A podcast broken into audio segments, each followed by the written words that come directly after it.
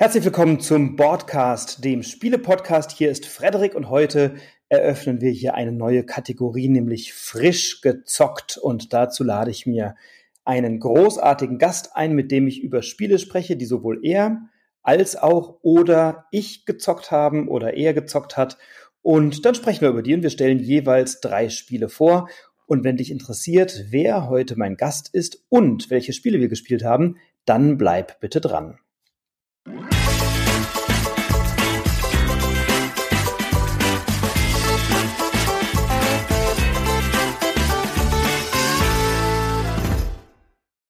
Der Gast, den du heute Abend kennenlernen wirst, oder heute Abend, ja, hier ist es Abend, wann du es hörst, weiß ich natürlich nicht, ist Robert Glück. Der Robert ist ein guter Bekannter von mir und wir spielen seit einiger Zeit miteinander. Robert, schön, dass du da bist. Ja, hallo. Schön, dass ich hier sein darf. Freut mich. Ja, magst du zwei, drei Sätze zu dir sagen? Wer bist du? Was zeichnet dich aus? Oder ja, was gibt's über dich zu wissen? Ja, was gibt's über mich zu wissen? Ich bin äh, Brettspieler, sehr gerne. Ansonsten bin ich noch äh, Familienvater, habe zwei kleine Kinder. Und ansonsten bin ich Grafikdesigner. Und ja, und wir haben uns quasi über unser gemeinsames Hobby, das äh, Spielen, näher kennengelernt. Wir kennen uns ja tatsächlich schon viele Jahre über diverse Kanäle.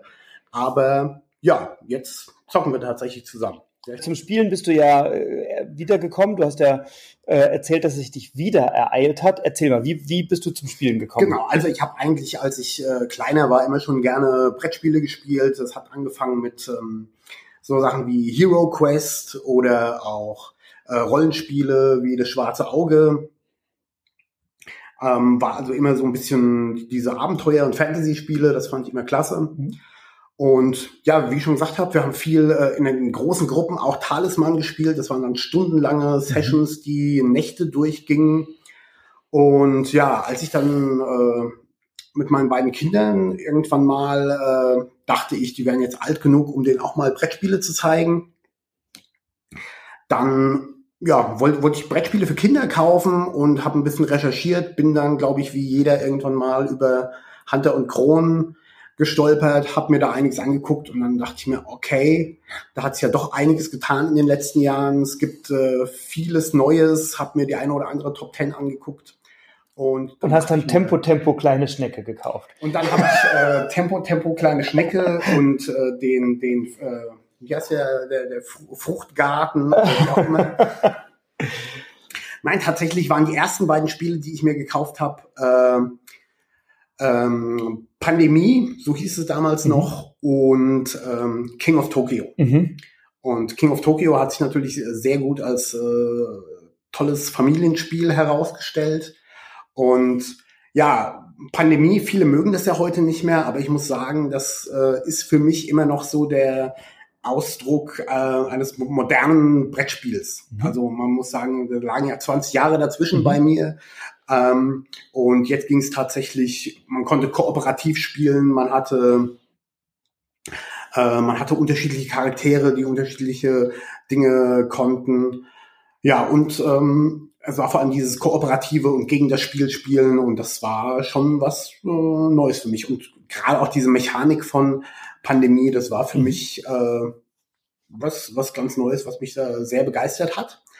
Und vor allem dachte ich, naja, wenn ich schon anfange und mir mal wieder ein Brettspiel kaufe nach all den Jahren, dann kaufe ich mal das Beste und dann bin ich irgendwie auf Boardgame Geek gekommen und da war halt äh, Pandemic Legacy gerade auf Platz eins und insofern habe ich gedacht, ich gucke mir erstmal Pandemie an und dann hole ich mir Pandemic Legacy und dann spiele ich das mal und dann habe ich irgendwie nicht mehr aufgehört. Cool. Und äh, wir haben ja ein Spiel, das du mir vor einiger Zeit beigebracht hast, was du als dein absolutes Lieblingsspiel bezeichnet hast, was bei dir in so einer All-Time-Favorite-Liste auf Platz eins steht. Das interessiert sicherlich auch. Was ist dein Nummer eins Hit ever? Ja, tatsächlich ist mein Nummer eins Hit ever Wasserkraft, was ich ein absolut geniales Spiel finde, weil es ähm, ja es hat ähm, es hat Mechaniken, die kein anderes Spiel hat. Das Ressourcenmanagement in Wasserkraft ist super. Und ja, vor allem ist es halt so, obwohl es ein Eurogame ist, hat es so eine extrem hohe Interaktion und man spielt tatsächlich gegeneinander. Man kann äh, ordentlich äh, fiese Züge machen. Ja, hast du wahrscheinlich auch schon gemerkt, Absolut. dass mir dieses äh, interaktive Spielen doch sehr liegt und dass ich äh, auch gerne solche Take-That-Mechaniken da drin habe. Ja, Wasserkraft ist tatsächlich eines meiner Top-Spiele. Und es hat noch ein Ding, es ist äh, komplett glücksfrei. Also alles liegt offen, jeder hat dieselben Voraussetzungen. Und tatsächlich ist es ja so, ähm, wenn man das Spiel verliert oder wenn man tatsächlich einen äh, fiesen Zug eines Gegenspielers ertragen muss, dann ja, war das absehbar und ähm, man macht es das nächste Mal vielleicht besser. Wenn jemand Robert Glück heißt und sagt, ein Spiel war glücksfrei und selber mitspielt, dann kommen wir schon in die Welt der Paradoxen, äh, Paradoxien oder wie heißt der, wie ist der, der Plural? Also jedenfalls Paradox. Ähm, aber ja, wir spielen ja, wir, wir sprechen ja heute über drei Spiele, die wir äh, einander vorstellen, zum Teil miteinander gespielt haben, zum Teil auch ohne einander gespielt haben. Magst du mal anfangen, dein erstes Spiel vorzustellen, was du mitgebracht hast, beziehungsweise von dem du uns berichten möchtest? Genau. Und ich möchte was erzählen über The Thing, das Brettspiel oder The Board Game, wie es tatsächlich heißt. Und ja, das war eine sehr besondere Spielerfahrung. Na, vor allem muss man mal vorausschicken, das Spiel ist von eins bis acht Spieler. Das ist schon äh, was Besonderes. Das erste Mal habe ich es zu zweit gespielt, quasi um es zu lernen. Und dann habe ich es tatsächlich zweimal in großen Gruppen gespielt, einmal zu acht und einmal zu, zu siebt. Und ja, The Thing, The Board Game beruht auf dem Film eigentlich. Mhm. Dem Film Das Ding aus einer anderen Welt von John Carpenter. Der Film ist von 1900 82 und ich habe eine ganz besondere Beziehung zu dem Film und auch zu dem Spiel. Ich habe nämlich, glaube ich, da war ich 14 oder 15 das Buch zum Film gelesen. Aha. Alan Dean Foster geschrieben und ja, mit 14 oder 15, ähm, da wird ganz schön rumgesplättert im Buch, ähnlich wie im Film. Ja, das fand ich super und wollte unbedingt den Film gucken, aber durfte nicht und ich hatte auch niemanden, den mir besorgen kann. Also habe ich lange auf diesen Film hingesuchtet, irgendwann bis ich ihn dann mal sehen konnte und der hat mich dann tatsächlich sehr begeistert. Und ja, jetzt, äh, um dieses Spiel dann äh, zu spielen, habe ich mir gedacht, oh, ich muss mir den Film nochmal angucken tatsächlich. Und ähm, den gibt's ja, glaube ich, auf, auf Netflix oder Amazon Prime. Und äh, oder irgendeinem anderen Streamingdienst. Oder wer weiß es schon. Streamingdienst natürlich. Ähm, genau. Und äh, ja, der lässt sich tatsächlich heute immer noch ziemlich gut gucken, wenn man äh, die coolen Sprüche von Kurt Russell, die auch typisch 80er Jahre sind, gut ertragen kann. Ja, schöner Film. Und in diesem äh, The Thing, The Board Game, geht's dann darum, dass wir ähm, in einer Eisstation in der Arktis sind. Wir sind, ja, viele Mitspieler, wir sind quasi die, die Mannschaft in dieser Eisstation und äh, einer von uns ist quasi dieses Ding aus einer anderen Welt. Ja, es ist ein fieses Alien, was die äh, DNA infiltrieren kann und, und weiß man, wer das ist? Nein, ich kenne das Spiel nicht, das muss ich dazu sagen. Du hast mir immer begeistert davon erzählt, aber ich habe es noch nicht gespielt. Genau, man weiß es nicht. Okay. Es, ist, es mhm. ist im Kern ein Social Deduction Spiel. Mhm. Und Social Deduction bedeutet quasi, es ist ein Spiel mit geheimen Rollen und geheimen Zielen auch. Und nee, wir wissen nicht, wer äh, das Ding ist. Wir wissen nur, einer von uns ist quasi ein Verräter, was ja schon mhm. mal eine schöne Ausgangsposition ist. Und äh, ja, also versuchen wir diese Station am Laufen zu halten und das ist so ein bisschen das Problem, weil es ist sehr absehbar, dass uns äh, das Öl für die Heizung ausgeht, dass uns das Öl für den Strom ausgeht, dass uns irgendwann mal das Essen ausgeht, äh, dass ähm, Hunde durch die Station rennen, die natürlich ebenfalls infiziert sein können.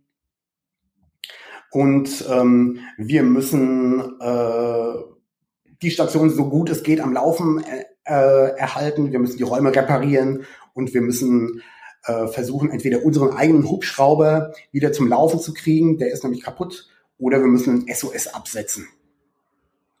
Also gibt's viel zu tun für die verschiedenen Rollen. Ähm, dort also setzen wir quasi unsere Spieler auf dem Spielplan ein. Und das Besondere ist, wir machen nicht selber unsere Aktionen, sondern quasi der, der Spielführer, der jede Runde neu gewählt wird, der wählt aus, wer welche Aktion macht. Und zwar funktioniert das über einen Kartenstapel. Es gibt drei verschiedene Arten von Aktionen. Ähm, es gibt die Reparieren-Aktion, womit wir ähm, einen Raum wieder mehr oder weniger herstellen können. Es gibt die ähm, ja, Aktion ausführen in einem Raum und wir können äh, und, äh, und es gibt die Sabotieren-Aktion, die äh, natürlich dann einen negativen Effekt in einem Raum hat. Und ähm, jeder spielt also von seiner Hand, er hat mehrere Handkarten, die sind da ähm, gemischt und jeder spielt eine dieser Karten auf einen Stapel, dann kommt eine zufällige Karte dazu und dann werden nacheinander die Karten gemischt und aufgedeckt. Und quasi der Spielführer, der sagt dann, naja, in dem Raum, in der Küche wird jetzt Essen gemacht oder der Funkraum wird repariert. Und wenn es eine Sabotageaktion gibt, dann muss halt diese Sabotageaktion im Raum ausgeführt werden. Ja, das Interessante ist, wir äh, ähm, können als Menschen dieses Spiel nur gewinnen, wenn wir es schaffen, rechtzeitig von dieser Station ähm, zu entkommen mit unserem Hubschrauber oder mit dem SOS-Hubschrauber und es darf keine ähm, es darf kein Mensch zurückgelassen werden in der, mhm. in der mhm. Station und auch das Ding darf natürlich nicht mit uns im Hubschrauber sitzen, weil das wäre so das Schlimmste, was passieren könnte. Wir fliegen in die Zivilisation mhm. und nehmen das böse Alien mit. Das muss verhindert werden. Deshalb versuchen wir, nachdem wir unsere Aktion gemacht haben äh, und wir alle in dem Gemeinschaftsraum zusammenkommen, versuchen wir herauszufinden, wer das Alien ist. Also da geht es um Kommunikation, da geht es darum, andere zu beschuldigen. Hier, Frederik, du warst doch gerade in der Küche und mit einem Hund zusammen. Wie war denn das? Was hast du da gemacht? Ja, und, und andere waren irgendwo zu zweit. Und die ähm, Mechanik ist folgende, wenn wir eine Begegnung haben. Es gibt so, ähm, jeder hat drei Marker in, in seiner Spielerfarbe und ähm, auf diesen Markern ist ähm, hinten drauf entweder ein, ein Menschensymbol, es gibt zwei Menschensymbole und ein Aliensymbol. Und sobald wir eine Begegnung haben in irgendeinem Raum, lege ich dir zwei Marker hin. Wenn ich ein Mensch bin, dann kriegst du die zwei Menschenmarker von mir. Und wenn ich ein Alien bin, dann kann ich dir auch die beiden Menschenmarker geben. Ich kann aber auch versuchen, dich zu infizieren und dir einen Menschen und einen Alienmarker hinlegen. Du deckst einen auf, siehst dir an, ob was passiert ist oder nicht und spielst dann im Zweifel als das zweite Alien weiter. Weiß ich als das erste Alien, ob ich dich erfolgreich infiziert habe oder weiß ich es nicht? Das ist ganz interessant. Du legst dem ja zwei Marker hin. Ja. Wenn du dir merkst oder wenn du genau guckst, welchen Marker er zieht, dann weißt du es. Also eigentlich solltest du es wissen. Okay. Also es genau. ist nicht verdeckt, sondern ich kann das dann sehen. Genau, aber mhm. es ist wichtig, dass quasi nur du das siehst mhm. und derjenige, der die, der die Karte zieht. Mhm. Ja, und ähm, also das Interessante an dem Spiel ist tatsächlich jetzt nicht die, die Spielmechanik oder was die Figuren auf dem Plan machen, sondern die Dynamik, die da in der Gruppe mhm. entsteht. Ja? Die Gespräche. Ähm, es gibt einen ähm, Ver Verdachtstrack, wo die Leute, die sich am verdächtigsten machen, am weitesten vorne sind. Ja, wir wählen auch Leute, die getestet werden darauf, ob es nun Aliens sind. Ja, und das Spiel ähm, bekommt eine enorme Dynamik, weil man irgendwann mal niemandem mehr vertraut.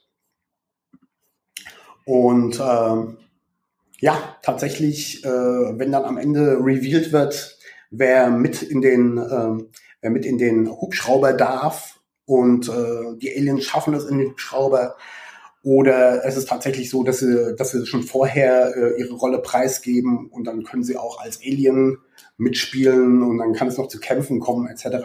Aber tatsächlich, hier geht es hauptsächlich, wie bei allen Social-Didakten-Spielen, eher um das Metagame und was mit der Dynamik in der Gruppe mhm. passiert. Und das ist halt äh, sehr cool gewesen mhm. mit sieben, acht Spielern. Mhm.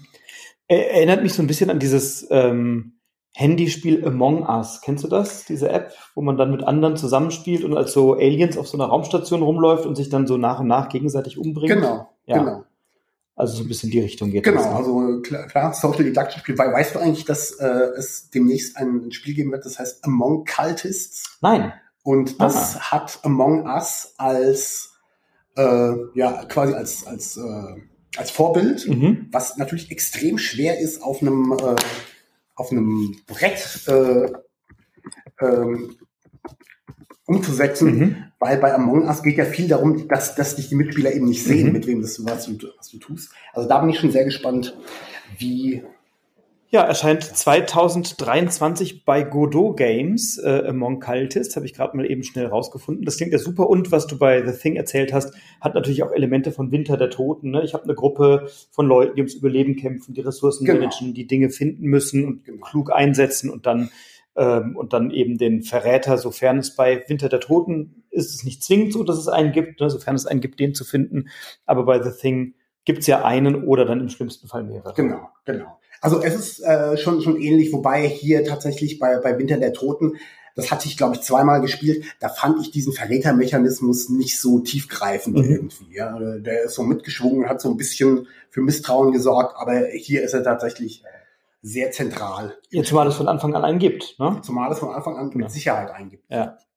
Dann äh, können wir ja noch ergänzen, das Spiel ist von Giuseppe Cicero und Andrea Crespi und erschienen bei im Pendragon Games Studio. Ist, wo ist es in Deutsch erschienen? Weißt du das im deutschen Verlag? Ja, auch Pendragon. Heißt. Pendragon, okay, dann ist das der Verlag und äh, ja, bei Boardgame Geek ist das Spiel mit einer 7,8 bewertet, bei einer Komplexität von 2,9 und steht im Gesamtranking auf Rang 2383, was ganz ordentlich ist dafür, dass es relativ frisch erschienen ist. Also ist vielleicht doch das eine oder andere von zu hoffen und ich freue mich jetzt schon, das mal auszuprobieren. Genau, wir brauchen tatsächlich eine große Gruppe. Hast du den Solo-Modus mal ausprobiert? Genau, wir, ich habe ja gesagt, wir haben es einmal zu zweit mhm. gespielt mhm. und du kannst mit ein bis drei Personen kannst du diesen Solo-Modus spielen. Ähm, der ist der, der ist ganz nett, um das Spiel kennenzulernen. Ja, da sind zum Beispiel diese, diese Kartenmechanik ist getauscht gegen Würfel, da würfelst du und ähm, du hast halt mehrere verdeckte Karten und ähm, kannst dann über diese Mechaniken einzelne Karten aufdecken, um Leute dann zu enttarnen oder auch nicht. Aber äh, das ist halt nichts gegen diese Gruppendynamik, die halt mhm. tatsächlich das Spiel tatsächlich ausmacht. Spannend, klingt nach einem guten Spiel. Ich werde es ausprobieren. Äh, ich denke, wir werden mal ein kleines Ründchen zusammenstellen ja, müssen ist, für dieses ist in der Spiel. richtigen Gruppe. Ich glaube, da kommt es noch drauf an, dass du, dass du die richtige äh, Gruppe hast, dass ja alle sich voll drauf einigen, äh, einlassen. Denn äh, das ist so meine Erfahrung mit äh, Social Deduction Spielen. Wer äh, da nicht so richtig Bock drauf hat oder das sehr mechanisch spielt und eben nicht dieses Metagame mitspielt, der hat da wenig Spaß dran. Mhm wenn da einer in der Gruppe ist, der da wenig Spaß dran hat, dann ist das so ein bisschen schade. Ja, cool. Wenn wir kennenlernen, The Thing, The Board Game, ein Social Deduction Spiel für eins bis was? acht. acht. Sensationell. Dann äh, komme ich mal mit etwas vermeintlich leichterem um die Ecke ähm, und einem Spiel, bei dem ich so ein bisschen hin und her gerissen bin. Ich will ja hier bei frisch gezockt ähm, Spiele vorstellen, die wir gespielt haben. Und das können welche sein, die uns begeistert haben. Das können auch welche sein, die uns enttäuscht haben. Das können aber auch welche sein, die mich oder uns ein bisschen ratlos zurücklassen. Und das ist, glaube ich, beim nächsten Spiel ein wenig der Fall bei mir. Ich bin hin und her gerissen und ich sage dir gleich warum. Es handelt sich nämlich um das Kennerspiel des Jahres 2022 und auch Preisträger des französischen Kennerspiels, das As d'Or 2022, erschienen bei Pegasus Living Forest, das aktuelle Kennerspiel. Ähm, ja, Boardgame Geek, Gesamtwertung 7,3, vielleicht auch ein bisschen getrieben durch den Hype, Kennerspiel zu sein. Komplexität 2,19, Rang 1244. Ähm, ich sage dazu, ich habe das Spiel von Pegasus als Rezensionsexemplar bekommen, ähm, auch das der Transparenz halber. Und ich habe es in Essen letztes Jahr auf der Spielemesse, auf der Spiel gesehen ähm, und habe da schon gedacht, ja, irgendwie nett.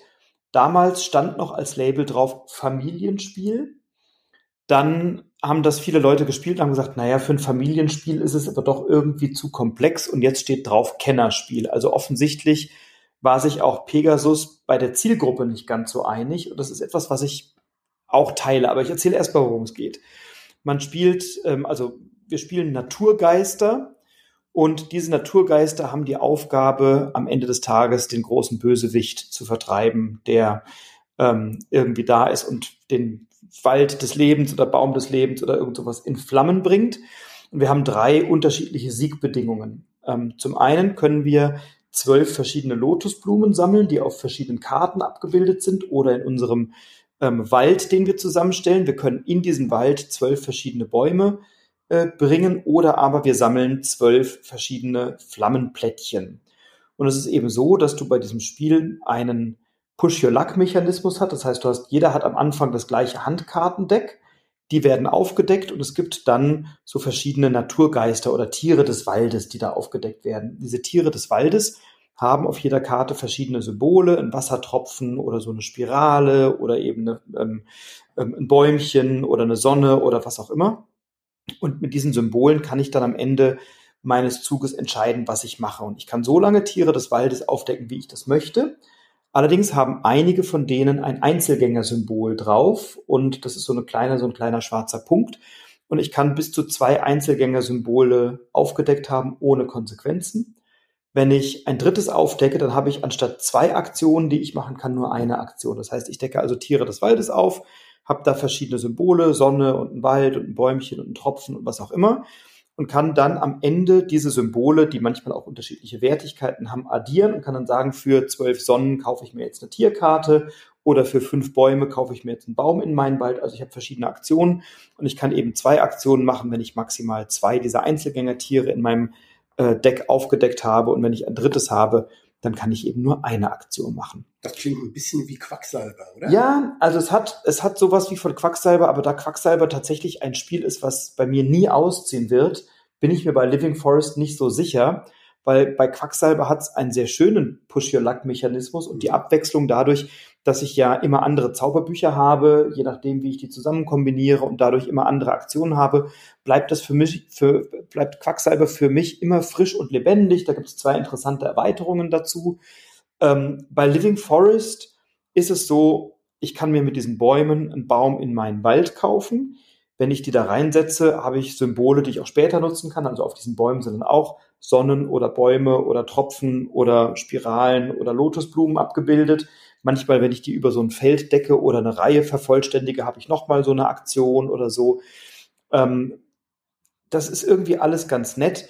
Aber also, und mit diesen Sonnenkarten kann ich mir neue Karten für mein Deck kaufen. Mit den Wassertropfen lösche ich wiederum Feuer. Das entsteht, wenn ich mir eine Karte gekauft habe. Dann fängt dieser Baum an zu brennen, warum auch immer.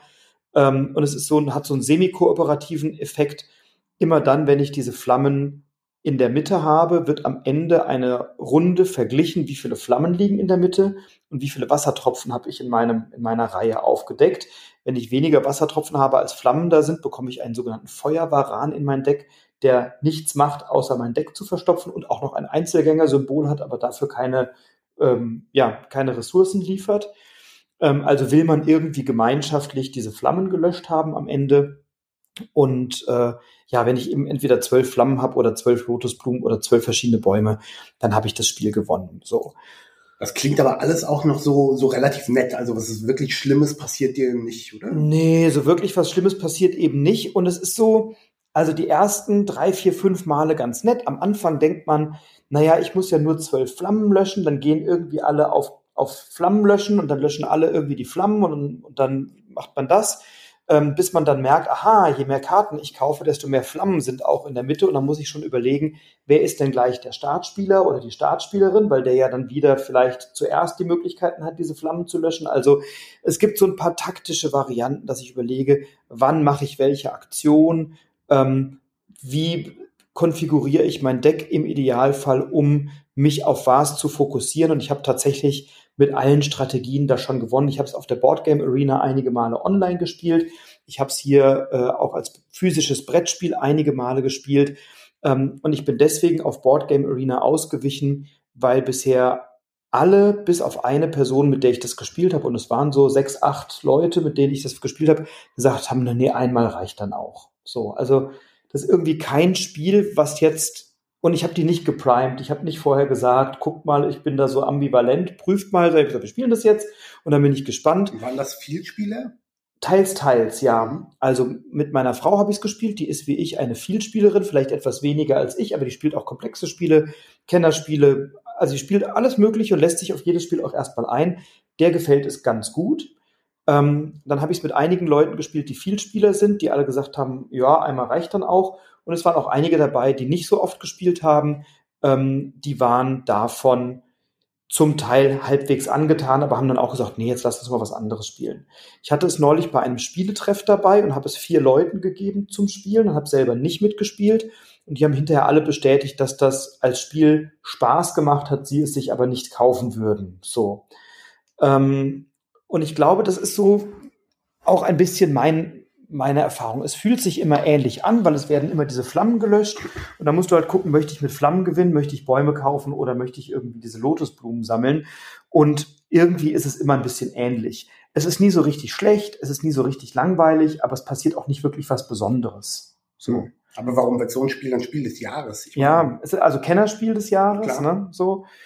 Ähm, also das Kennerspiel ist ja die Variante sozusagen, wer schon ein paar Spiele aus der Kategorie Spiel des Jahres gespielt hat und dann etwas komplexeres oder etwas anspruchsvolleres sucht, für den ist das Kennerspiel, also das ist ja dann ein gehobeneres Familienspielniveau, würde ich sagen.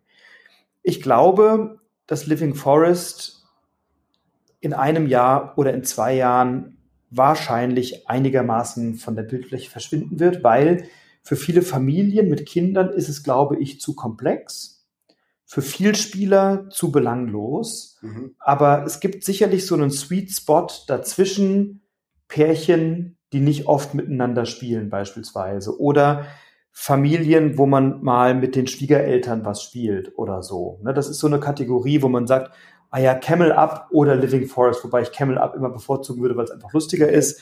Ne, aber Living Forest, also ich habe das jetzt ein paar Mal gespielt und ich glaube, wenn du das fünf, sechs, acht, zehn Mal gespielt hast, reicht's dann auch. Und ich glaube, das ist aber eine Kategorie, wenn man mal so in die durchschnittlichen Spieleschränke guckt, dann sind da ja auch wenig Spiele drin, die man sechs, acht oder zehn Mal gespielt hat. Viele Spiele werden ja nur drei oder vier Mal gespielt und dann wieder verkauft oder was weiß ja. ich.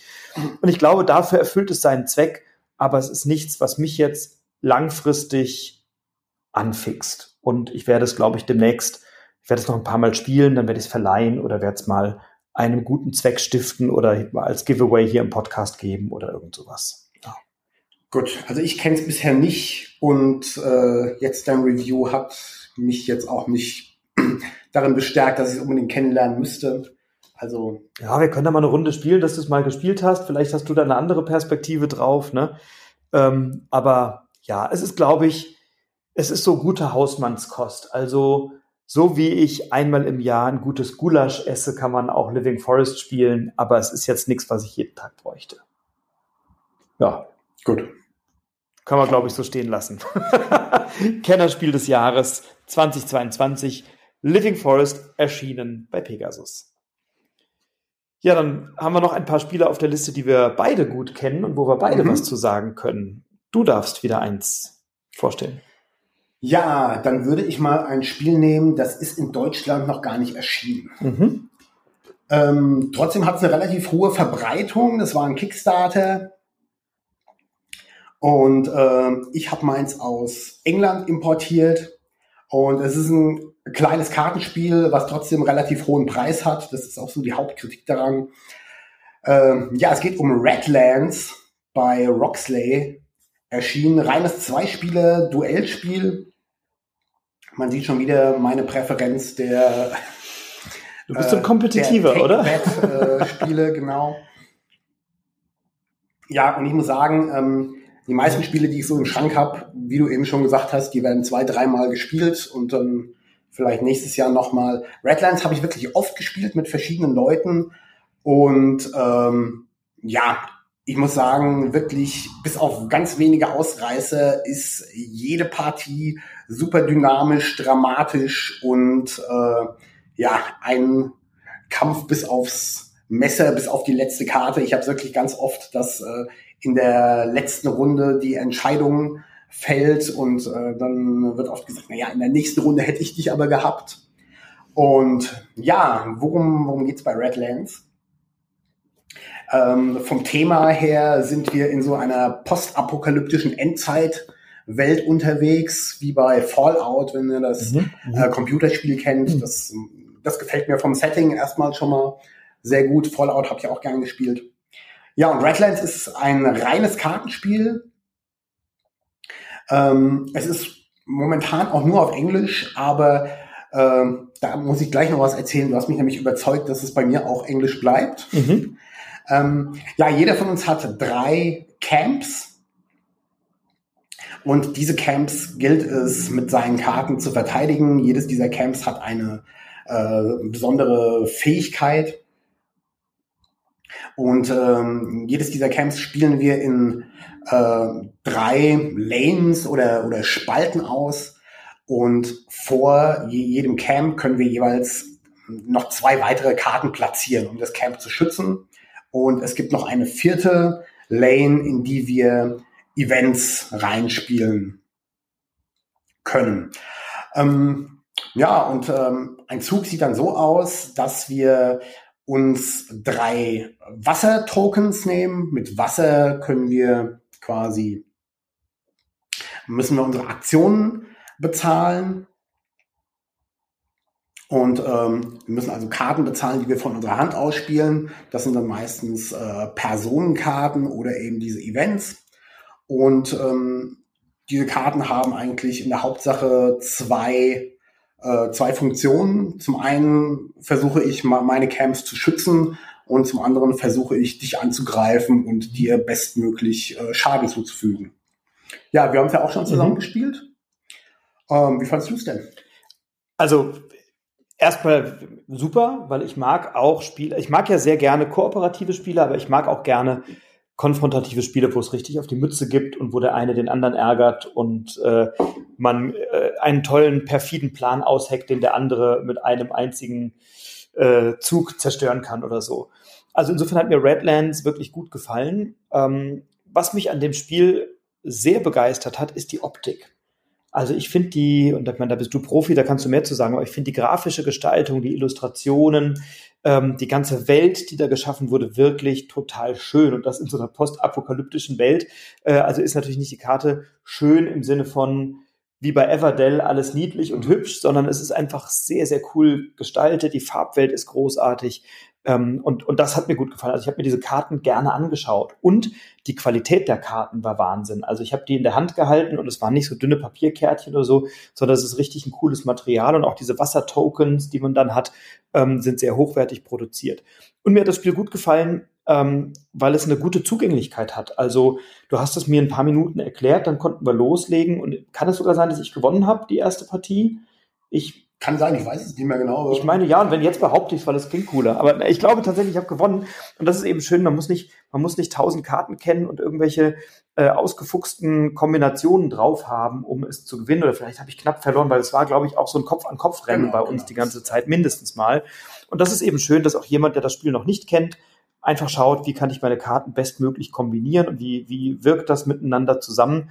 Und äh, ja, hat mir richtig gut gefallen. Und ähm, ja, du hast es schon gesagt, es gibt eine englische Variante auf dem Markt, auch mit so schönen Neoprenmatten, die, glaube ich, dem Spiel gut tun, wenn man, wenn man sie also dabei hat. Ne? Tatsächlich bin ich nicht unbedingt ein Fan von Spielematten, brauch's nicht unbedingt, aber bei diesem Spiel müssen die schon sein. Ich habe sie mir leider gespart, als ich es mir bestellt habe und habe mir jetzt mit ähm, mit äh, so Farbprints auf DIN A3 Blättern ausgeholfen, aber tatsächlich bei der Spieleschmiede kam das ja jetzt auf Deutsch und da habe ich mir dann zwei Matten geordert. Da freue ich mich schon drauf. Sehr gut. Ähm, genau. Und also ich habe den englischen Kickstarter auch verpasst und ich habe lange, also ich bin wirklich mehrfach auf der Seite, ich bin regelmäßig bei der Seite der Spieleoffensive und ich bin bei der Spieleschmiede. Das ist ja die Kickstarter-Firma äh, sozusagen. Ähm, ich habe da viele Spiele gebackt und bei Redlands habe ich es mir verkniffen. Ähm, aus zwei Gründen. Also zum einen finde ich es für ein Kartenspiel hat es einen stolzen Preis. Ähm, zum anderen 60 Euro. 60 sagen, Euro. Ne? Äh, und gleichzeitig ist es das auch wert, weil ich glaube, man spielt es oft und ähm, ne, ich, ich gucke immer, wie oft spiele ich so ein Spiel und dann weiß ich, eine Partie kostet mich jetzt drei Euro, weil wenn ich 20 Mal spiele, kostet mich die Partie drei Euro oder so. Ne? Und das ist dann irgendwie, äh, also ich gebe 60 Euro für ein Spiel aus. Trotzdem Ähm, der Hauptaspekt, der bei mir dagegen gesprochen hat, war, ich habe mir ein paar der Karten in der deutschen Übersetzung angeschaut. Du wolltest gleich auch was dazu sagen. Genau. Die klangen für mich nicht alle so sexy wie die englische Sprache. Also die klingen dann irgendwie schon cooler, wenn du so eine postapokalyptische Welt hast. Ich weiß jetzt nicht mehr, wie die Karten heißen, aber es steht hier, wir können ja mal rausgucken, wie die so heißen. Äh, ah, guck mal, wenn ich es jetzt schon wieder in der Hand habe, ja, ich schon wieder Bock, das zu spielen. Das hat so. mich tatsächlich, ja? hat mich tatsächlich überzeugt, wenn wir hier zum Beispiel den Looter haben, ja, oder den Exterminator. Wie auch immer, die Karten sehen sehr geil aus mit einer, äh, ja, mit so einer Neon-Optik. Und ja, ich bin, ich bin nicht sicher, aber Frederik, du hast mich wirklich überzeugt, als du gesagt hast, naja, wie, wie klingen die denn alle auf Deutsch? Der Beutemacher. Dann, der Beutemacher. Der Erbeuter. ja, oder ja. die Bloodbank ist dann halt die Blutbank oder so. Das, also ich finde, Ach. Ja, ich finde, das klingt auf Englisch halt einfach nochmal alles ein kleines bisschen cooler. Ähm, aber ja, wenn du es dir auf Deutsch kaufst, kaufe ich dir deine englische Variante ab. Ja. ich glaube, die kann nicht ausziehen. Die ist einfach. Die bleibt da. Ne? Die bleibt. Und ich muss sagen, Redlands, ähm, auch wenn ich es hochrechne, ich habe, glaube ich, im letzten Jahr selten ein Spiel öfter gespielt als das. Ja. Insofern ist es mir den hohen Preis tatsächlich auch wert und tatsächlich die, die ganze Aufmachung von der kleinen Box mit Magnetverschluss äh, über die Tokens zu den äh, Plastikkarten. Ja, super ja, Teil. Super Ding. Spiel. Würde ich jederzeit, jederzeit wieder mitspielen, wenn es jemand auf den Tisch bringt. Ähm, und wenn es, wenn es die englische Variante nochmal gibt mit den Spielematten, würde ich es mir vielleicht auch kaufen. Wobei ich wenig Leute habe, mit denen ich spiele. Meine Frau spielt so ganz konfrontativ, hart auf die Mütze spiele. Manchmal gerne, aber eher bedingt. Und ansonsten weiß ich ja, mit wem ich spielen kann. Und da reicht es ja, wenn du es hast. Ne? Aber richtig cooles Spiel, wenn ihr es kriegen könnt. Und vor allem, wenn euch die deutsche Übersetzung nicht stört, holt euch bei der Spiele, Spieleschmiede oder jetzt ist ja der Kickstarter rum, also dann bei der Spieleoffensive, ist auf jeden Fall eine wirklich gute Investition. Daniel Piechnik oder Pieknik ist der Autor und bei Roxley erschienen im Deutschen bei der Spieleoffensive, Spieleschmiede. Und wir können noch nachtragen, äh, Boardgame Geek Ranking ist auf Rang 272, also sehr weit oben.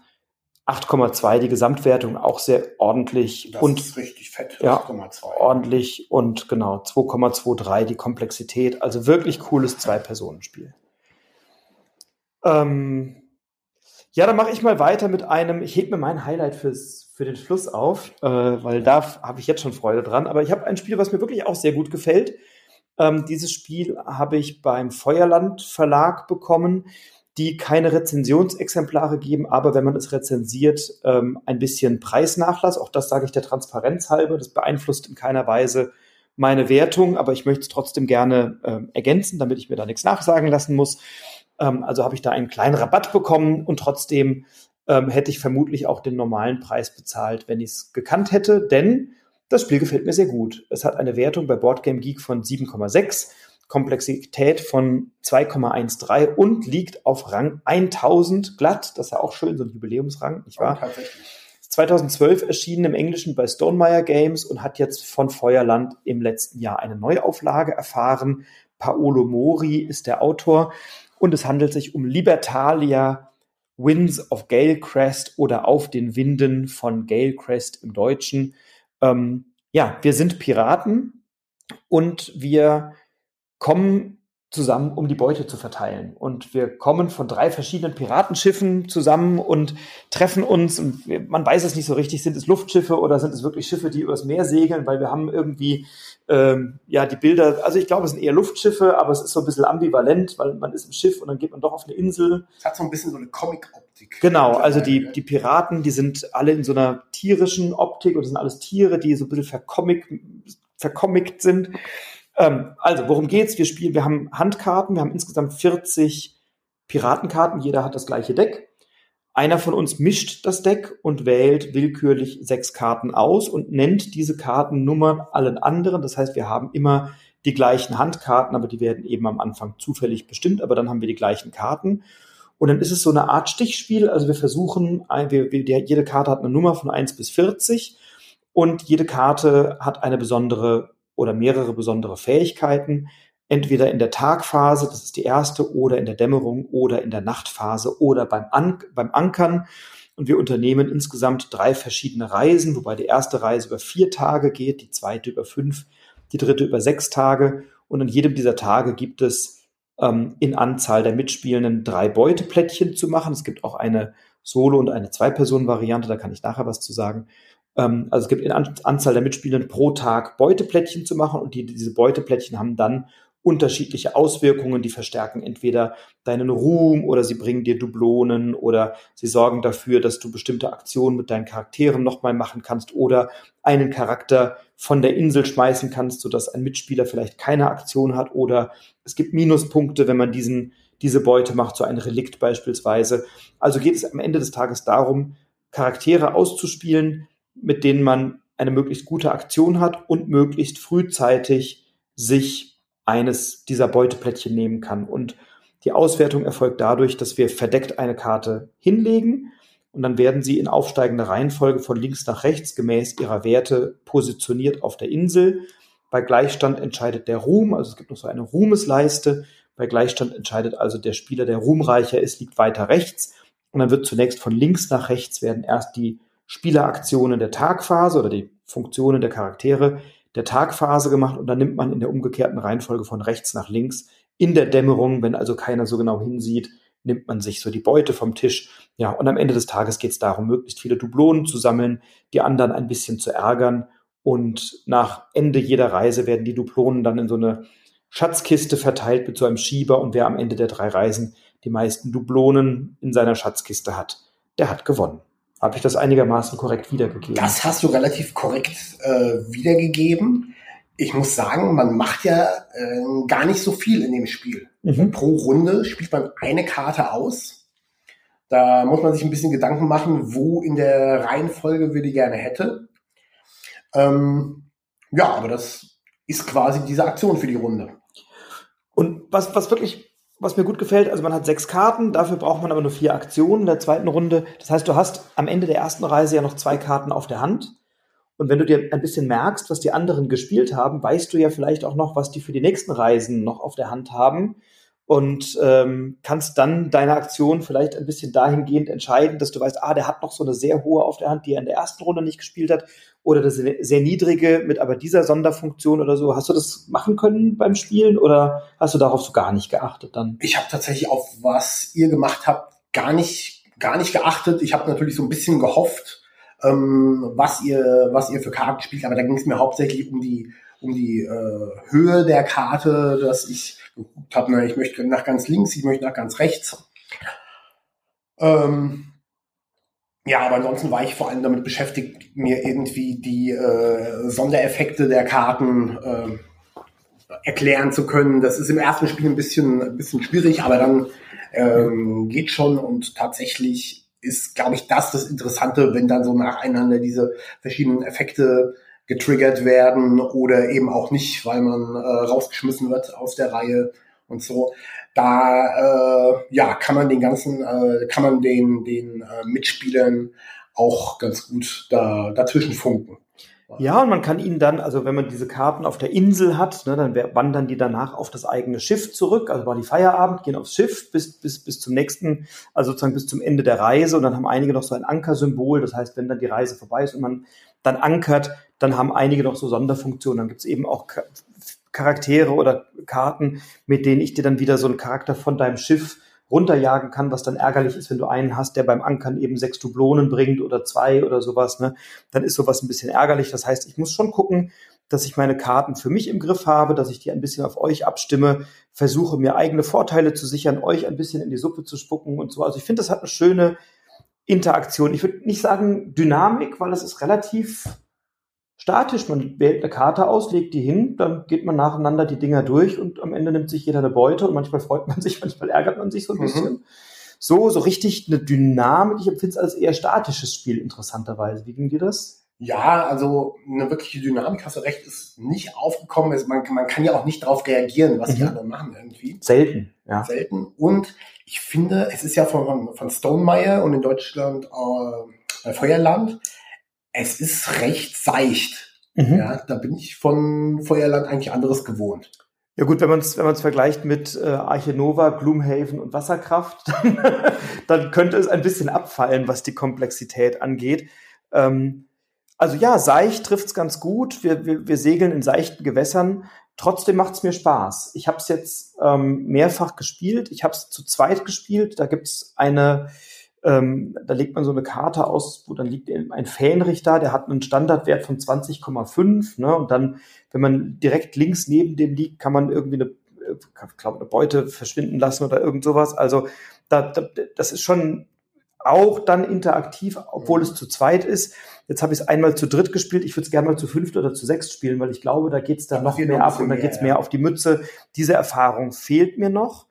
Ähm, aber ja, seicht, aber dabei finde ich es nicht langweilig. Also ich würde es jederzeit nochmal spielen. Ich habe da auch Freude dran und glaube in den richtigen Runden weil es auch schnell erklärt ist und genau. auch schnell gespielt ist. Genau, ne? also schnell erklärt, das fällt richtig, richtig auf, dass wir quasi nach fünf Minuten losspielen konnten tatsächlich. Auch da bin ich von Feuerland anderes gewohnt. Ne? Wenn ich erst bei 60 ja. Seiten Gloomhaven jemandem vermitteln muss oder Arche Nova erkläre, dann dauert es einen Augenblick länger. Das stimmt auch. Also das ist auf jeden Fall ein Vorteil. Und ja, also hat bei äh, Board Geek eine 7,6 und das kommt, glaube ich, ganz gut. Ja, also ich, ich glaube, ich habe es mit einer 7 bewertet. Ähm, mir hat's gut gefallen. Es ist jetzt, es ist jetzt tatsächlich ein Spiel. Ähm, ja, ich habe es mit einer 7 bewertet. Ich habe gerade nochmal geprüft. Ähm, und ich glaube, es wäre ein bisschen mehr möglich. Es gibt so ein, zwei Dinge, das wurde jetzt auch in verschiedenen Rezensionen an anderer Stelle bemängelt, dass manche Kartentexte nicht ganz eindeutig sind. Also es gibt immer mal so Missverständnisse und ich weiß, wir hatten vorhin auch so ähm, drei, vier Karten, wo wir diskutiert haben, wie ist das jetzt gemeint und, und wie interpretieren wir das? Dann haben wir das untereinander schnell geregelt. Ähm, aber ich fand die Anleitung auch einerseits angenehm kurz, andererseits auch nicht immer eindeutig. Also da hätten sie, glaube ich, noch mal ähm, bei ein paar Karten noch mal so eine so eine Legende beifügen können und vielleicht die eine oder andere Karte erklären, hätte mir zumindest manchmal gut getan. Aber nichtsdestotrotz ein ordentliches Spiel, was Freude macht, was ich jederzeit spiele. Hast du schon gesagt, dass es eine Wiederauflage von dem Spiel ja. ist, das ja. schon mal erschienen ist in einer bisschen anderen, noch piraterigen Optik? Ja, das sah ein bisschen rougher aus. Ne? Das war also genau. 2012 eine Variante und es war tatsächlich so, dass ähm, die Rechte dann nach zehn Jahren oder was oder acht Jahren, was weiß ich wann das war, an den Autor zurückgefallen sind, an Paolo Maori, nee, Paolo Mori, ähm, der sich dann eben entschieden hat, eine Neuauflage mitzugestalten, mit auch einigen Veränderungen. Also da gibt's hinten in der äh, Spielanleitung eine kleine Übersicht, was es denn an Veränderungen gibt hinsichtlich der ersten Auflage und die haben, glaube ich, das eine oder andere verbessert. Was ich noch hinzufügen möchte, mir gefällt die Gestaltung sehr gut. Also ja, dieses Cartoonige der Tiercharaktere brauche ich nicht. Vielleicht hätte ich da so ein paar stinkige, versoffene und von Mücken umschwirrte Piraten noch besser gefunden. Was mir aber richtig gut gefällt, sind diese, das sind so Steine, wie sie auch bei Azul beispielsweise ja im äh, enthalten sind. Was ist das für ein Bakalit? Heißt Bakalit, genau, richtig. Das fällt mir immer nicht ein, das Wort. Also die haben eine schöne Optik, die haben eine schöne Haptik, das fühlt Auf sich gut Fall, an im Beutel. Das ist schön farblich gestaltet. Also, ja. Schönes Spiel. Ja. Schöne Gestaltung. Libertalia auf den Winden von Galecrest kann man gut machen. Robert, was haben wir als nächstes auf der, auf der Uhr? Gut, als nächstes, ähm, das haben wir gerade vorher mal ähm, hier gespielt. Ja, und ich habe einen Ersteindruck nur. Genau, und im Gegensatz zu äh, Redlands ist das äh, ziemlich günstig, einfach zu bekommen. Und auch ein Kartenspiel. Und das heißt Here to Slay Schönes Wortspiel übrigens. Und in Here to Slay sind wir. Erklär es mir kurz, stehe ich gerade auf dem Schlauch? Here to Slay? Naja, ähm, Ich bin äh, hier, um zu schlachten? Genau, aber äh, eigentlich heißt es ja I, I am here to stay. Also, ah, wir sind gekommen, um zu bleiben. Natürlich. Ah, jetzt. Okay, genau. verstanden. genau, aber äh, ja, wer, wer hier kommt, um zu schlachten, und das im wahrsten Sinne des Wortes, das sind äh, sehr nett und süß aussehende, die haben so eine Manga-Optik irgendwie. Und auch so ein bisschen bunt, ne? So genau. sehr hübsch. Wie heißen sie denn? Bunte, bunte Fantasy-Helden mit so schönen Namen wie die charismatische Melodie oder auch die Faust der Vernunft. oder auch die allsehende Weisheit, der göttliche Pfeil. Also man fühlt sich schon sehr besonders. Ja? Genau.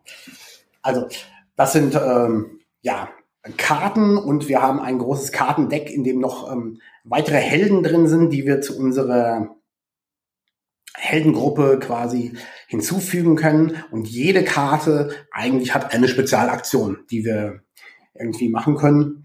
Dann gibt's noch ähm, Gegenstände in den Karten, die wir ausspielen können oder Zauber. Und es gibt Monster, die wir irgendwie ähm, besiegen können. Ähm, soweit klingt eigentlich alles nach so einem Standard äh, und das auf ein Kartenspiel runtergebrochen. Das Interessante hier ist tatsächlich auch wieder die äh, Spielerinteraktion, weil um sowohl um ein Monster zu besiegen als auch so eine Kartenfähigkeit auszulösen, äh, muss ich eigentlich immer mit zwei ähm, W6en würfeln mhm. und einen bestimmten Wert erreichen. Der mag mal acht sein, der mag auch mal zehn sein. Und da sieht man schon so einen Wert von 10, der ist ja gar nicht so einfach zu erreichen. Deshalb gibt's in dem Deck auch Modifikatorkarten. Die kann ich einfach dann noch ausspielen und vielleicht meine gewürfelte 5 mit einer plus 3, mit einem plus 3 Modifikator noch auf die benötigte 8 irgendwie bringen. Ähm, das Dumme ist nur, das können meine Mitspielenden genauso machen und mir eben diese Modifikatoren auch noch reinhauen und zwar mit Minuswerten und mir so meine, äh, meine Züge kaputt machen. Und äh, das zieht sich im Prinzip so durch das ganze Spiel, äh, dass tatsächlich eine Grundmechanik ist, äh, den Gegnern eben die Spielzüge möglichst schwer zu machen, bis hin zu äh, Leuten, äh, also Helden aus der Gruppe äh, zerstören oder klauen im besten Fall und sich die dann selber nehmen. Ähm, ja, deshalb würde ich sagen, so diese ganze äh, süße Optik endet dann doch in einem auch wieder, da haben wir es wieder, ein sehr konfrontativen Spiel, wo man dann ähm, ja sich doch ein bisschen ärgert manchmal. Ja, und gleichzeitig ist es aber eben trotzdem süß, ne? Wenn man, also die, die es ist schon ein ziemliches Gemetzel, aber wenn halt die Helden, die ich ausliegen habe, glänzendes Horn sind oder strahlende Aura und dann gegen das, Schlafhörnchen die flinke Pfote, Miauzio, Krümel oder Dudeldum oder wie der heißt, Piepmatz oder so spielen, dann hat das ja trotzdem irgendwie was sehr Süßes, Teddy Tuff oder so. Ne? Genau. Und dieses Süße sozusagen ergänzt durch ein ziemliches Gemetzel mit Modifikatorkarten macht doch einen großen Reiz aus. Und das Schöne ist ja, es gibt zwei verschiedene Siegbedingungen. Die eine ist entweder äh, besiege ich drei Monster oder aber ich habe jeder Held hat so eine Klasse, ähm, Barden und Waldläufer und Kämpfer und Magier und äh, was weiß ich was. Und wenn ich sechs verschiedene Klassen habe, dann habe ich eben auch gewonnen. Ne? Genau. So. Und ich habe pro Runde drei Aktionen, die ich machen kann. Vielleicht magst du das noch erklären. Was haben wir da für Aktionen genau, zur Verfügung? Wir haben also quasi, wir haben so Aktionspunkte mhm. und ähm, ja, für einen Aktionspunkt können wir entweder eine Karte aus der Hand in die eigene Ablage ausspielen oder so eine Heldenfähigkeit nutzen oder eine neue Karte ziehen. Um ein Monster anzugreifen, brauchen wir schon zwei Aktionspunkte. Und äh, als letzte Aktion können wir für drei Aktionspunkte einfach alle Karten, die wir auf der Hand haben, abwerfen und fünf neue ziehen. Handkartenlimit gibt's ähm, nicht. Und ähm, ja, was wollte ich sagen? Äh, ja. Ja. Kein Handkartenlimit, wichtiger, wichtiger Punkt.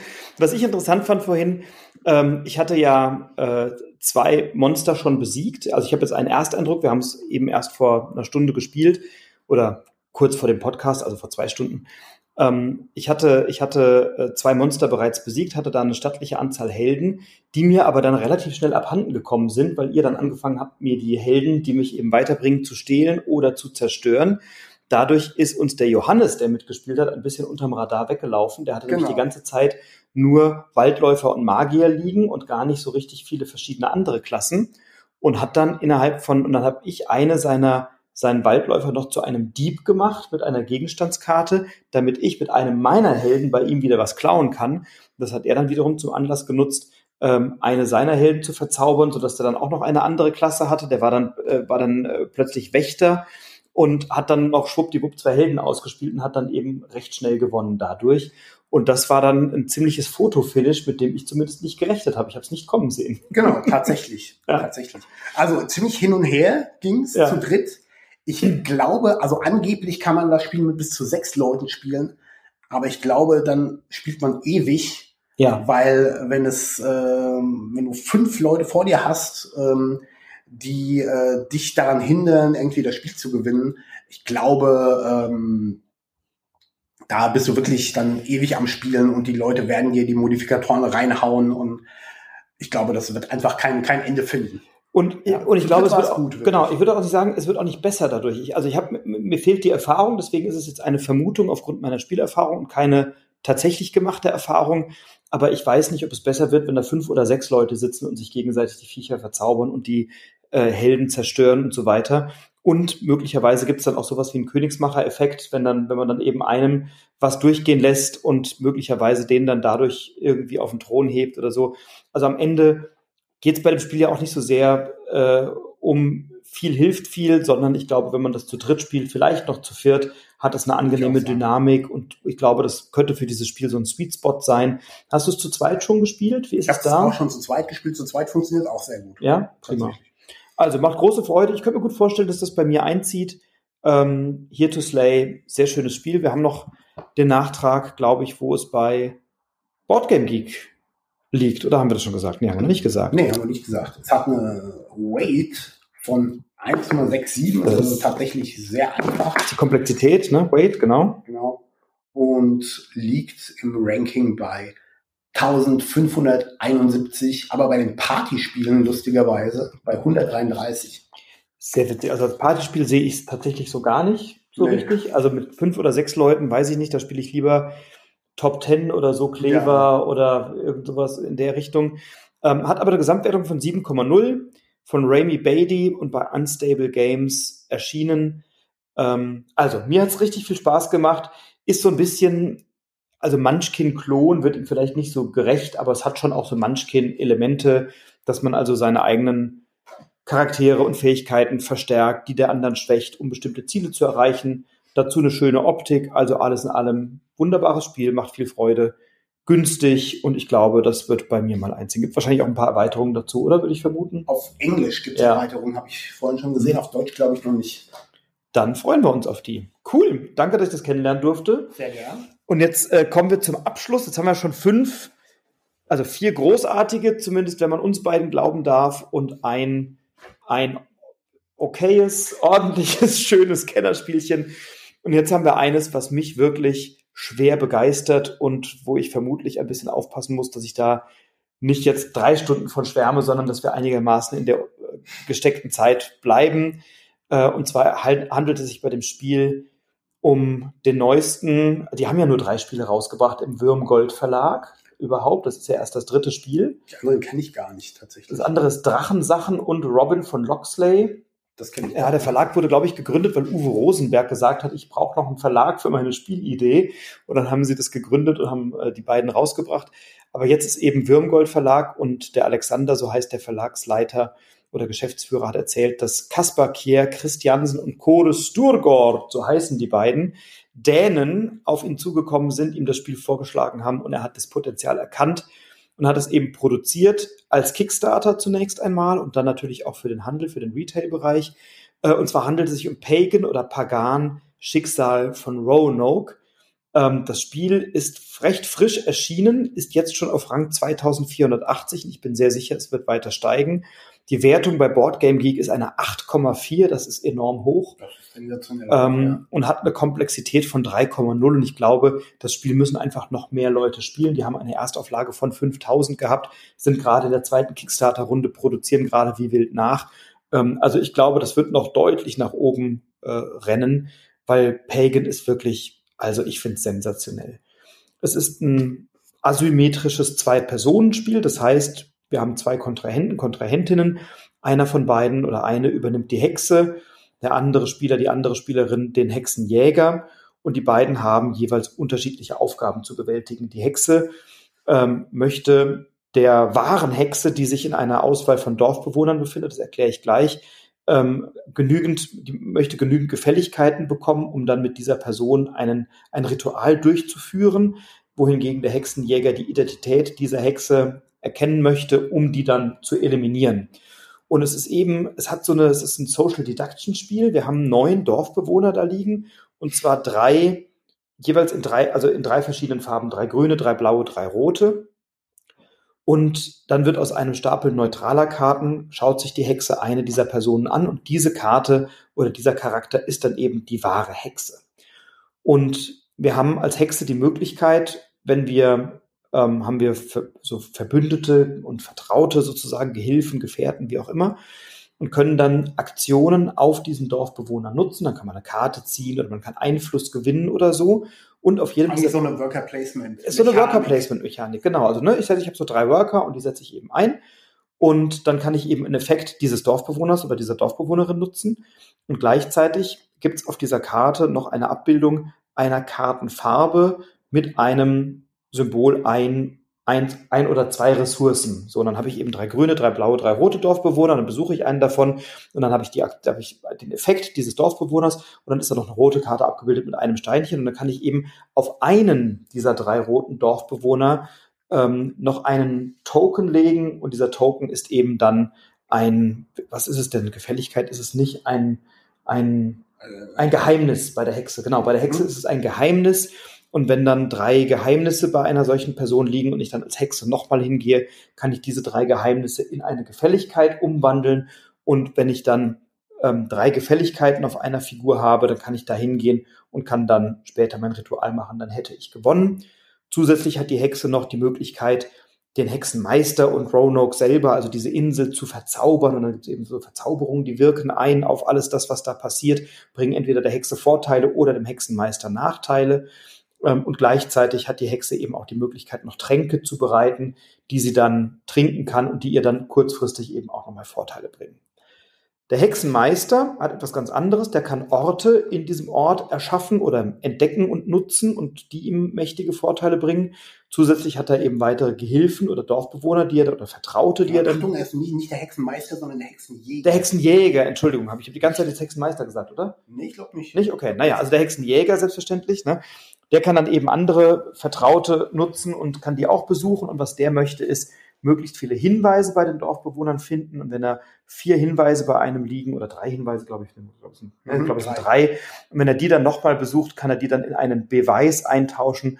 Und er kann dann immer drei Beweise eintauschen und dann eine Karte vom neutralen Stapel ziehen, um dann zu sehen, welcher Dorfbewohner denn nicht die wahre Hexe ist. Und damit hat der Hexenjäger dann einen Informationsvorsprung gegenüber der Hexe, die ja ihre Geheimnisse auch möglichst vielfältig verteilen möchte, um den Hexenjäger in die Irre zu führen.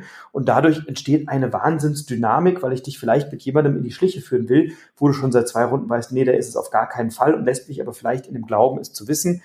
Weil was der Hexenjäger eben auch kann, der kann einen der Dorfbewohner eliminieren und kann sagen, so, der wird jetzt hingerichtet. Genau. Nennen wir es mal, wie es ist, wird hingerichtet. Und wenn das dann die wahre Hexe ist, hat der Hexen, Hexenjäger gewonnen. Wenn es aber der falsche ist, verliert er alle bereits gesammelten Hinweise und Beweise, die er bereits erworben hat und muss quasi wieder ein bisschen bei Null anfangen. Ähm, und das Feld, das Worker Placement Feld, fällt, fällt weg. Das fällt weg. Wenn der Dorfbewohner hingerichtet ist, bringt er natürlich auch nicht mehr den Vorteil. So. Ja, ich glaube, das war so erstmal technisch, mechanisch das, was es zu dem Spiel zu sagen gilt. Ähm, wie hast du es erlebt, Robert? Ja, vielleicht auch nochmal wie bei The Thing, wenn man jetzt nur die Mechanik von dem Spiel sieht. Ähm, das ist auch so, das habe ich auch schon gelesen. Ähm, naja, man legt ja irgendwie nur Tokens hin, ja, und äh, tauscht Ressourcen. Das ist ja überhaupt nicht spannend. Auch hier, finde ich, geht es natürlich wieder darum, wie man zu zweit interagiert, irgendwie, wie äh, und wie diese geheimen Informationen, die ja zuerst nur die Hexe hat, aber auch der Hexenjäger hat ja auch geheime Informationen, spätestens wenn er anfängt äh, aufzudecken, wer die Hexe nicht ist, weil das wird auch nicht öffentlich gemacht. Das sind äh, Informationen, die er für sich hat. Ja, das gibt schon eine, ähm, eine gute Spannungskurve. Ja, und man muss sagen, die Aktionen, äh, die sind oft extrem stark die man dann machen kann. und ähm, die wirken eben auch oft darauf hin, dem anderen Spieler das, äh, das Leben und seine Aktionen schwer zu machen. Es gibt bei der Hexe so eine, ähm, eine vertrauten Aktion. Ne? Die hat drei verschiedene Worker ähm, und kann Vertraute ausspielen in ihren Unterschlupf. Und wenn dann ein solcher Vertrauter, ähm, dann habe ich eben einen vertrauten Token und wenn ich den spiele, kann ich zusätzlich noch die vertrauten Fähigkeit nutzen. Also ich habe eine Aktion oder einen Effekt mehr pro Runde. Gleichzeitig hat der Hexenjäger die Möglichkeit, ähm, der Hexe das Leben schwer zu machen, indem er bestimmte Karten blockiert. Oder die Hexe muss, wenn sie diese Karte besucht, dann zwei Worker einsetzen, um die zu besuchen. Also er macht der Hexe das Leben durchaus schwer. Ähm, und, und deswegen ist es aus meiner Sicht wichtig, am Anfang auch gleich den Hexenjäger ein bisschen in die Irre zu führen, damit er vielleicht nicht genau weiß, wo möchte ich denn hin, vielleicht am Anfang mal zwei, drei Charaktere ein bisschen ausstatten, die vielleicht weniger relevant sind oder so. Und irgendwann in diesem Spiel ist wirklich Visier runter, Attacke, jetzt versuche ich gerade mal meinen Charakter auszustatten und dann dahin zu rennen und das Ritual zu machen. So. Genau. Und man ja. muss vielleicht noch sagen, der Hexenjäger, der kann auch nicht ähm, wild durch die Gegend schießen, denn ja. wenn er den dritten, äh, wenn er den dritten Bewohner hinrichtet quasi und nicht die Hexe getroffen hat, dann hat er das Spiel verloren. Genau, und er braucht auch relativ hohe Anforderungen, um jemanden hinzurichten. Also er braucht bei dieser Person drei Hinweise, bei allen anderen einen. Also er muss schon, es muss schon weit fortgeschritten im Spielverlauf sein. Der kann jetzt nicht von Anfang an wild drauf rumballern. Und der Preis ist hoch. Wenn er den falschen Dorfbewohner eliminiert, verliert er eben alle Hinweise. Es muss also wohl überlegt sein. So, ne? ähm, also mir, was mir an dem Spiel gut gefällt, ist erstmal, es ist vielseitig, es ist abwechslungsreich, zumal ich äh, diese Kickstarter-Variante habe, die deutsche. Ähm, da ist erstmal die Ausstattung cooler, weil ich habe nicht Papp-Token, sondern ich habe Holztoken. Ich habe kleine Säckchen mit dabei und ich habe eine Metallmünze, wo wir eine Münze werfen können, wer denn welche Rolle übernimmt. Ähm, vor allem habe ich aber noch. Und es gibt einen riesigen Stapel anderer Bewohner. Genau. Hast du schon mal mit denen gespielt? Nein, noch nicht. Das äh, mache ich dann mit Leuten, die dann eben das Spiel schon ein bisschen fortgeschritten äh, auch beherrschen. Ähm, aber ja, es gibt dann andere Bewohner es gibt andere Karten und es gibt dann auch die Möglichkeit, insbesondere auch bei der Erweiterung hinter der oder jenseits der Palisade heißt es, glaube ich, ähm, kann ich dann mein eigenes Deck nach bestimmten Kriterien zusammenstellen und habe dann nochmal die Möglichkeit, das Spiel stärker zu individualisieren und auf meine eigene Spieltaktik anzupassen. Ähm, es ist so ein Open Card Game Mechanismus, das heißt auch weitere ähm, äh, weitere Erweiterungen, die dazukommen, ermöglichen es mir, die Karten immer beliebig auszutauschen mhm. noch nach bestimmten Kriterien. Ich darf, glaube ich, jede Karte maximal zweimal im Deck haben und ich muss mindestens zehn Verzauberungen und zehn äh, Tränke und was weiß ich, das muss da irgendwie äh, vorhanden sein. Aber ja, dadurch habe ich eben weitere taktische Möglichkeiten. So, und das gefällt mir. Ähm, und mir gefällt diese Asymmetrie, also ja. dieses, ich mache ganz andere Sachen als du und wir versuchen uns gegenseitig das Leben schwer zu machen. Das gefällt mir richtig gut. Und ich mag die Gestaltung. Ähm, ja, diese, das Grafikdesign ist super, zieht sich auch äh, toll durch, durch alle Karten, durch das äh, Spielbrett. Ja, sieht super aus, ziemlich düster. Sehr. Passt aber auch zum, äh, zum Thema. Wobei ich sagen muss, mein größter Kritikpunkt hat mhm. tatsächlich auch was mit dem Grafikdesign mhm. zu tun. Ich finde, gerade wenn man das Spiel lernt, die Ikonografie ja. und die winzigen schwarzen Icons äh, das fand ich fast frech, das so zu machen, aber es macht es äh, tatsächlich sehr schwer, das Spiel irgendwie zu lernen, weil alle Icons sehen gleich aus. Da, also genau, also ne, genau, das würde ich auch differenzieren. Das Design, das, das reine Grafikdesign, die Gestaltung gefällt mir sensationell. Also Maren Gutt ist die Designerin, können wir auch mal erwähnen. Ähm, und was mir gut gefällt, keine explizite Gewaltdarstellung, kein Blut, obwohl es ja durchaus auch ein Spiel ist, bei dem es dann eben, ja, werden Charaktere eliminiert und so weiter. Ähm, mir gefällt die, diese düstere Gestaltung sehr gut. Mir gefällt gut, dass sowohl der Hexenjäger als auch die Hexe jeweils eine eigene Farbwelt haben. Die Hexe hat so einen, so einen Unterschlupf und der Hexenjäger hat ein Quartier, die sind farblich darauf abgestimmt und so. Also das passt schon alles sehr, sehr gut zusammen. Die Ikonografie, die hat mich auch richtig gehend genervt und geärgert beim Lernen, weil ich musste dauernd hin und her blättern. Was war das jetzt für ein Symbol? Was meint das jetzt? Aha, das ist irgendwie so eine Phase am Anfang, das ist so eine Upkeep-Phase, da musst du dann halt mhm, irgendwie genau. ne, so Kosten bezahlen. Das ist dann so ein kleines Kassenbüchlein und Einfluss ist dann irgendwie wieder so eine Spirale und dann äh, gibt es die Tränke. Also es gibt es ist eine Vielzahl, ich weiß nicht, sechs, acht, zehn Symbole und bis ich die mal drauf hatte, da habe ich, glaube ich, irgendwie fünfmal ja, zehn Symbole pro Spieler. Zehn pro Spieler sogar ja, genau, sind das. Ja. Jeder hat ja unterschiedliche Symbole. Ja, auch. genau. Und da musst du doch darauf achten, was heißt das nochmal und so. Das hätten sie vielleicht auch mit Farben nochmal lösen können, ergänzend oder so. Ähm, das fand ich auch sehr anstrengend. Ja, und das ist tatsächlich mein einziger Kritikpunkt an diesem Spiel. Ja. Hast du noch einen? Ich habe ansonsten ähm, tatsächlich keinen Kritikpunkt. Ich finde es auch super. Ich glaube, es kommt auch so in der Community so ein bisschen durchwachsen an. Aber hier auf Boardgame Geek hat es eine 8,4. Ja, völlig verdient, wie ich finde. Ja, tolles Zwei-Personen-Spiel. Und ich finde ohnehin, in letzter Zeit gibt's so tolle Zwei-Personen-Spiele tatsächlich. Da war man früher echt ein bisschen eingeschränkt und da war irgendwie Seven Wonders Duel über alles. Das finde ich immer noch geil. Das immer, ich habe gerade erst in einem Podcast erwähnt, das ist wirklich eines meiner liebsten Zwei-Personen-Spiele. Finde ich nach wie vor sensationell. Mhm. Ich finde, äh, ich finde, es, es fühlt sich ein bisschen an wie ein großes Spiel. Mhm. Aber tatsächlich, also Pagan und auch Redlands finde ich beide deutlich, deutlich besser als äh, Seven Wonders Duel. Aber egal, lass uns noch mal kurz hier bleiben. Bei, äh, das hat ja tatsächlich auch einen, ähm, einen echten geschichtlichen Hintergrund. Ja. Die, diese äh, Siedlung Roanoke, die gab es ja wirklich. Und ich weiß gar nicht so viel darüber, aber irgendwie alle, alle äh, Einwohner dort sind verschwunden glaube ich. Und bis heute ist nicht klar, wohin die, wohin die verschwunden sind. Ich habe in dem äh, Podcast Pile of Happiness, der mir gut gefällt, eine, ein Interview gehört mit, mit Alex und Maren vom Würmgold Verlag, die von Tina und Jen von dem Podcast interviewt worden sind. Darauf sind sie ein bisschen eingegangen.